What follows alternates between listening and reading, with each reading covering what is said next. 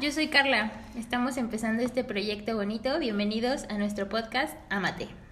Hola, hola, yo soy Laura y pues primero queremos platicarles un poquito de nosotros. Carla. bueno, nosotras somos psicólogas, las dos. Nos especializamos en el área clínica. Yo tengo 29 años, estudiamos en la Universidad Marista de Querétaro, somos orgullosamente mexicanas y somos las fundadoras de Clínica de Salud Emocional EPADI. Y pues bueno, así como les dijo Carla, yo también todo lo que ella. y pues contarles un poquito, tenemos la misma edad, eh, como les comentó Carla, salimos de la misma universidad. Y eh, este proyecto surgió hace, híjole, un buen... Dos años. O sea, en planeación, bueno, esta última vez dos años. pero este proyecto surge justo cuando terminamos la universidad era como en esta necesidad de qué vamos a hacer, ya somos psicólogas y ahora qué sigue, ¿no? Y, fue como pensar primero como en el nombre y ahí nos tenían como tratando de darle este sentido y, y buscando qué significaba cada letra. Decidimos que se llamaría EPADI, pero... ¿Qué significa? ¿Qué significa EPADI, no? EPADI en ese entonces era como espacio psicológico de acompañamiento y desarrollo integral. O sea, queríamos hacer todo. todo, ¿no? Abarcar todas las áreas habidas y por haber de la psicología. Y pues no estamos tan alejadas todavía en este momento, pero creo que delimitamos mucho eh, qué es en realidad a lo que nos queremos como dedicar o enfocar. En ese entonces éramos más personas, pero pues por azares de la vida decidimos eh, retomarlo en otro momento siendo, quedando nosotras dos como, como equipo. Equipo. Y fue como en estas pláticas donde llegamos a conectar y hubo un viaje por ahí que ya Carla les contará ahorita, que, eh. que nos llevó como a decir, vamos a intentarlo otra vez. Eh, el primer proyecto que teníamos éramos unas niñas inexpertas que querían comerse al mundo de 22 años.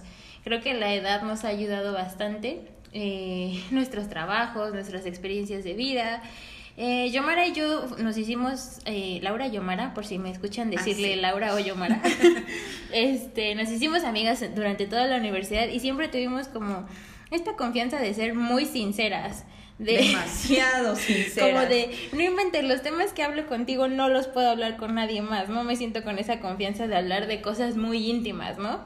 Entonces eh, salimos de la universidad y cultivamos esta amistad. De repente no teníamos tanto contacto, era más por celular, eh, redes sociales, pero siempre hubo como la atención, ¿no? Pero sí hubo como un tiempo, no sé si recuerdas, en que realmente creo que nos desconectamos totalmente, o sea no había nada de contacto y de repente como que nos comentábamos una foto en Facebook. Momentos tristes. Ajá, pero nada más. Entonces, un día me, eh, que ya habíamos retomado el contacto, me dice, oye, hay unos vuelos muy baratos. Yomara es fanática y totalmente adicta a viajar, ¿no? Entonces estábamos con que vamos a la playa y vamos a la playa. Me dice, hay unos vuelos baratísimos a Chetumal, vámonos. Yo, pues, órale, cómpralos, vámonos y a ver qué pasa, ¿no? Total que llegamos a uno de los lugares más bonitos que yo he visitado personalmente. llegamos a llegamos a la Laguna de Bacalar. Es un lugar realmente hermoso, se lo recomendamos mucho. Pero previo a llegar a Bacalar estuvimos en Mahahual. Ah, también. En Mahahual eh, nos quedamos en la misma cabañita y en las noches viendo. Precioso. En las noches viendo hacia el techo era como de oye Carla, es que no me gusta mi trabajo, es que me siento como muy frustrada, estancada y pues quisiera que hiciéramos algo de, desde la psicología, ¿no? Y ella me decía, es que yo también tengo esta sensación de... No quiero tener un jefe toda la vida, no encuentro lo que me apasiona, o sea, como que coincidimos mucho en esta idea de quiero algo propio.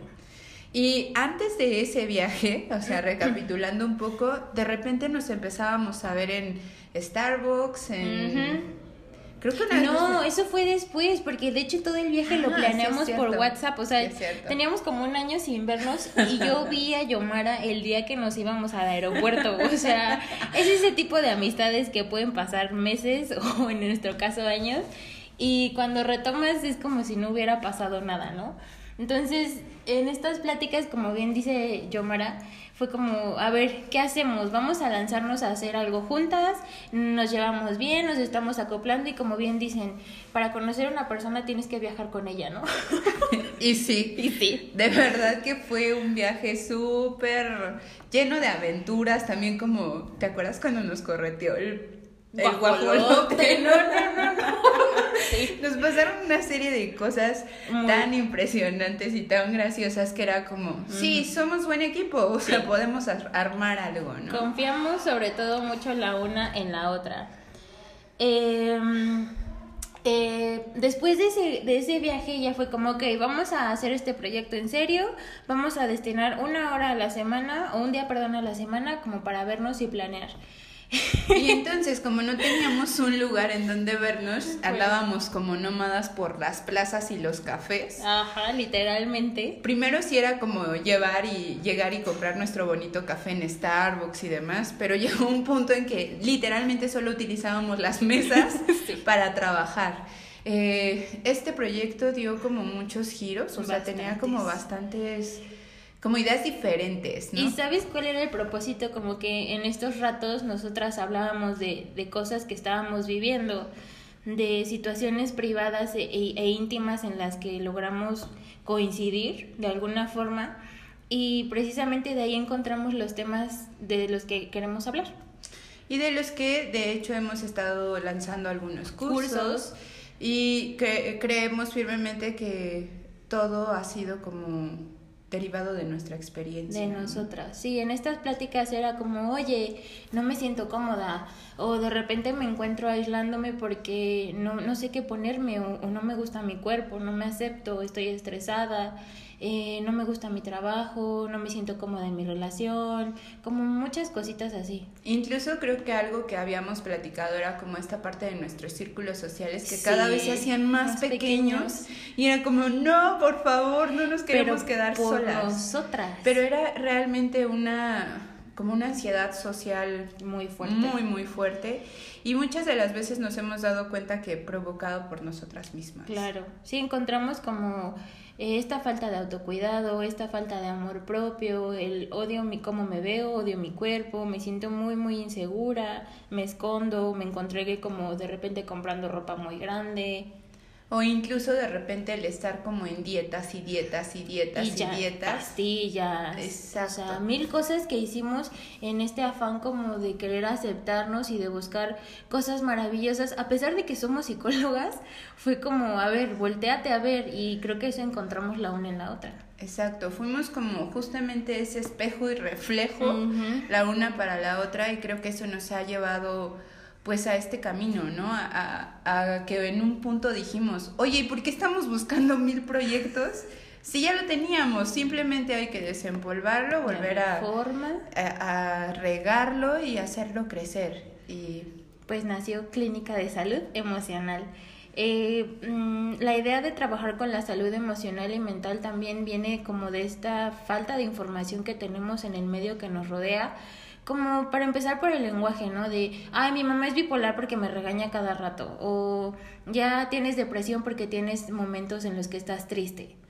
Y así como todas estas ideas erróneas que no solamente escuchábamos por pacientes que teníamos en, en terapia individual, sino también a lo mejor por algunos de nuestros amigos o familiares o incluso las redes sociales. Creo que han cobrado como bastante fuerza y de repente veíamos estos grupos que era como yo amo mi ansiedad, pero con información de verdad, casi casi ideas para poder suicidarte o cosas así que la verdad no se nos hacía como muy sano y tampoco eh, responsables, ¿no? Porque finalmente cuando hablamos de aquello que nos está generando un malestar, empezamos a tener una sensación como de vacío y no hay nadie que contenga y muchas de las veces esas cuentas no son administradas por especialistas. Entonces, en este afán de precisamente como de crear conciencia, educación, hablar del tema, creamos este espacio de redes sociales que ha crecido muchísimo, que nos encanta y que la verdad no esperábamos que creciera tanto y nos hace muy felices. Y eh, pues bueno, eh, no, no pasa nada. Creo que eh, algo que se nos pasa por ahí para que nos puedan ir a, a seguir a nuestras redes sociales es, ay, pues no sé, contarles como esta parte de cómo de repente un día despertamos y vimos miles de seguidores. Todo empezamos como, mamá, dale like pareja. Y casi, casi rogando a todos nuestros amigos en Facebook de, oye, dale like a nuestra página. Compártelo. Y así llegamos y dijimos, no inventes, ya somos 500. Me acuerdo que hacíamos hasta imágenes para la página como de ya somos mil, ya somos mil doscientos, todas emocionadas y, creo que la emoción se mantiene en el mismo nivel hasta sí, ahorita. Sí, de repente es como, ya tenemos más likes y no es tanto como el sentir la aprobación, sino, sino todo lo contrario, el saber que esos mil likes son mil personas que están interesadas en el cuidado de su salud emocional y mental y que finalmente pueden tener como información certera que pueda servirles justamente para buscar apoyo profesional y no irnos de repente como por estas terapias alternativas que muchas de las veces abren bastantes cosas, pero justo lo que mencionaba hace un momento no contienen. Y entonces nos dañan muchísimo más de lo que nos pueden estar apoyando. Entonces, en sí, ¿qué es EPADI? Es, es este proyecto, es esta empresa de Yomara y mía, en la que nuestro propósito es tener un espacio de dos profesionales de la salud mental, en la que compartimos información, educamos y trabajamos con terapia individual, terapia infantil, terapia de pareja, hacemos cursos en línea y pues ahorita estamos creando el podcast, sobre todo para que haya mucha información para todos ustedes. Y también pues con la intención de que ustedes puedan participar de alguna manera, sugiriendo como algunos temas que sean de su interés y de los que podamos estar hablando, justamente con información eh, pues que sea certera y que no sea justo encontrada en las redes sociales como en estas eh, páginas como cero confiables y nos vayamos con la idea. Por ahí hay muchos memes en la red que nos dicen, me duele un ojo, busco en internet y es cáncer de ojo, ¿no? O sea, todo lo vamos asociando a una enfermedad terminal justo porque no tenemos esta cultura no sé si llamarle cultura o más bien conciencia de nuestra salud emocional, siendo que es algo que tenemos que estar cuidando constantemente para poder gozar de una vida pues estable y saludable. Entonces ya nos están conociendo un poco, digo, tanto Laura como yo tendemos a, a divagar demasiado. Demasiado. Somos un relajo, o sea, somos pues al final del día somos dos chavas todavía, adultas, eh, desenvolviéndose en este proyecto que tanto queremos.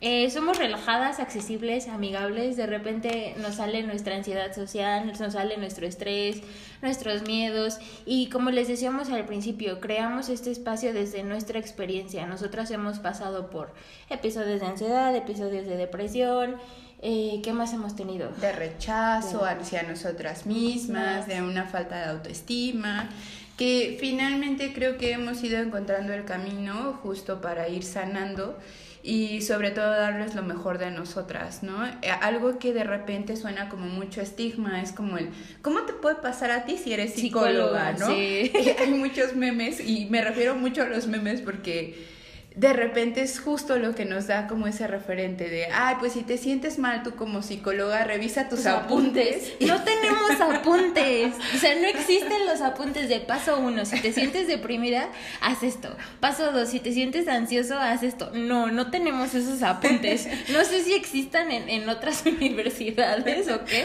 pero no, no existen. Esa es otra idea que tenemos de la psicología. Y bueno, de ahí yo creo que nos irán conociendo poco a poco. Em, la verdad es que somos muy, muy parlanchinas. Como decía Carla, tendemos a irnos pero de una manera impresionante, a divagar, a cuestionarnos y demás, pero sí, es parte de nosotras.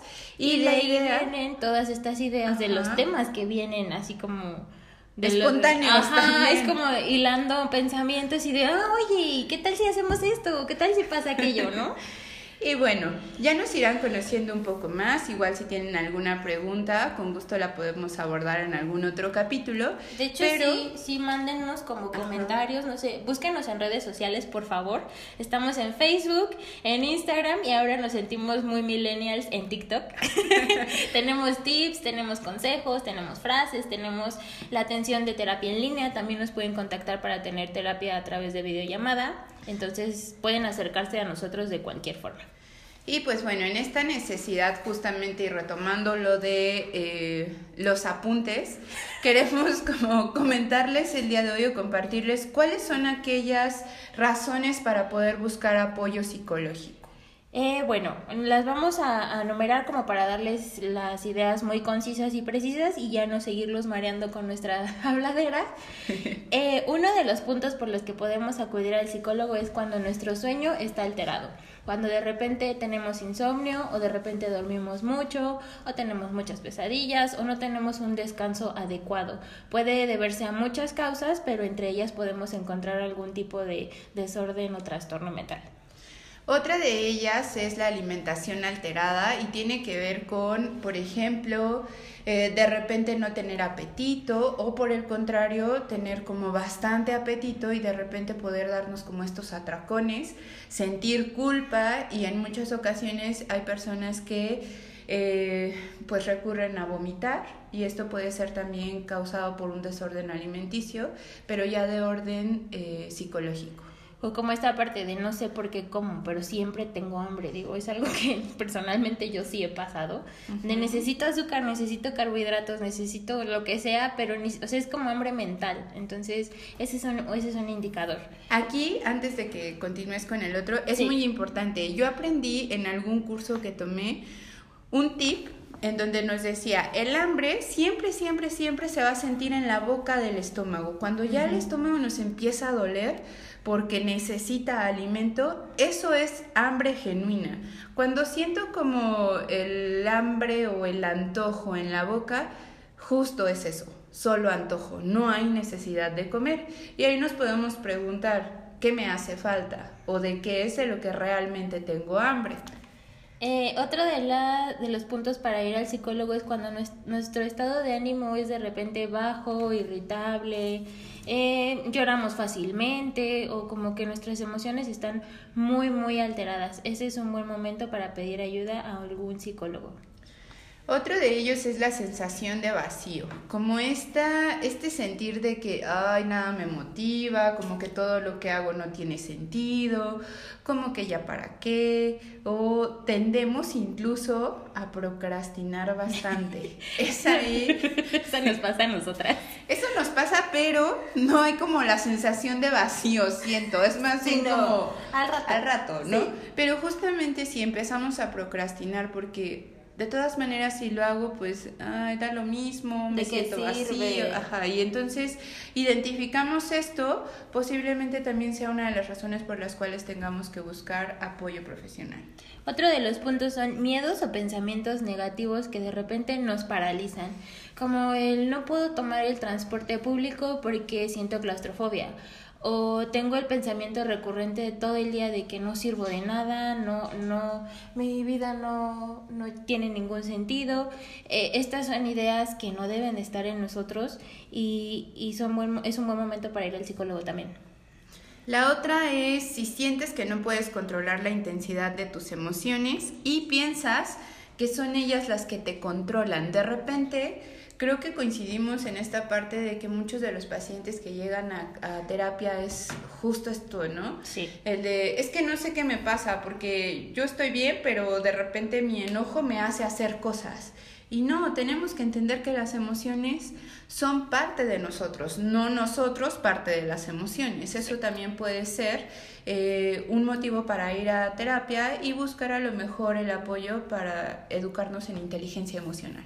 Otro de los puntos es preocupación constante por cosas cotidianas, como estas ideas de y si no lo logro, y si no hago un buen trabajo, y si no le caigo bien a los demás, y si no me aceptan, y si no me veo bien, como cosas que no deberíamos estar tan al pendiente por reafirmar la seguridad de nosotros mismos, entonces hace que nuestra rutina se vea interrumpida, que nuestra autoestima se vea baja y muchos otros resultados que no nos llevan por un buen camino.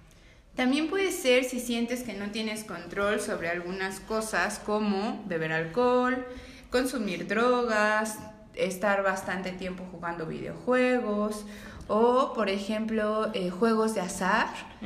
O también lo podemos hacer referente al, al segundo punto, que es la alimentación alterada, ¿no? Eh, todo esto es importante que lo vayamos considerando. Estas son algunas de, las, de los motivos o razones por las cuales podemos acudir a terapia. De repente, eh, a mí me ha pasado mucho en, en, con los pacientes que llegan que dicen, pues es que no estoy loco, pero me dijeron que tenía que venir. Si muchas de las veces no identificamos como alguna sensación de este tipo, alguna razón, puede ser que simplemente necesitemos el espacio para poder encontrar justamente qué es lo que me está pasando, ¿no? Eh, normalmente tenemos la idea de que al psicólogo se va, se va cuando uno ya está muy mal. Y no, afortunadamente yo he tenido algunos pacientes que me dicen, es que yo ya veo mi terapia como un mantenimiento, como parte de mi cuidado que me permite seguir estable, tener paz mental, esta que tanto buscamos actualmente. Y, y es un aspecto muy bonito y una forma muy linda de ver la terapia, no nada más como último recurso, sino como algo preventivo. Sí, sobre todo porque en serio, en serio llegan como apostándole toda la terapia y hay que entender varias cosas. En terapia no hay fórmulas mágicas, no, hay recetas. No es como que tu terapeuta sea bueno o no sea bueno. Ni te vamos a decir qué hacer. En realidad creo que vienes a hablar contigo mismo a través de una persona para que esa persona que somos nosotros te regresemos justo aquello que has estado evitando porque genera algo y es válido, pero a veces necesitamos enfrentarlo, como este miedo, ponerle una cara, enfrentarlo, hablar con él y pues hacer las paces para seguir avanzando.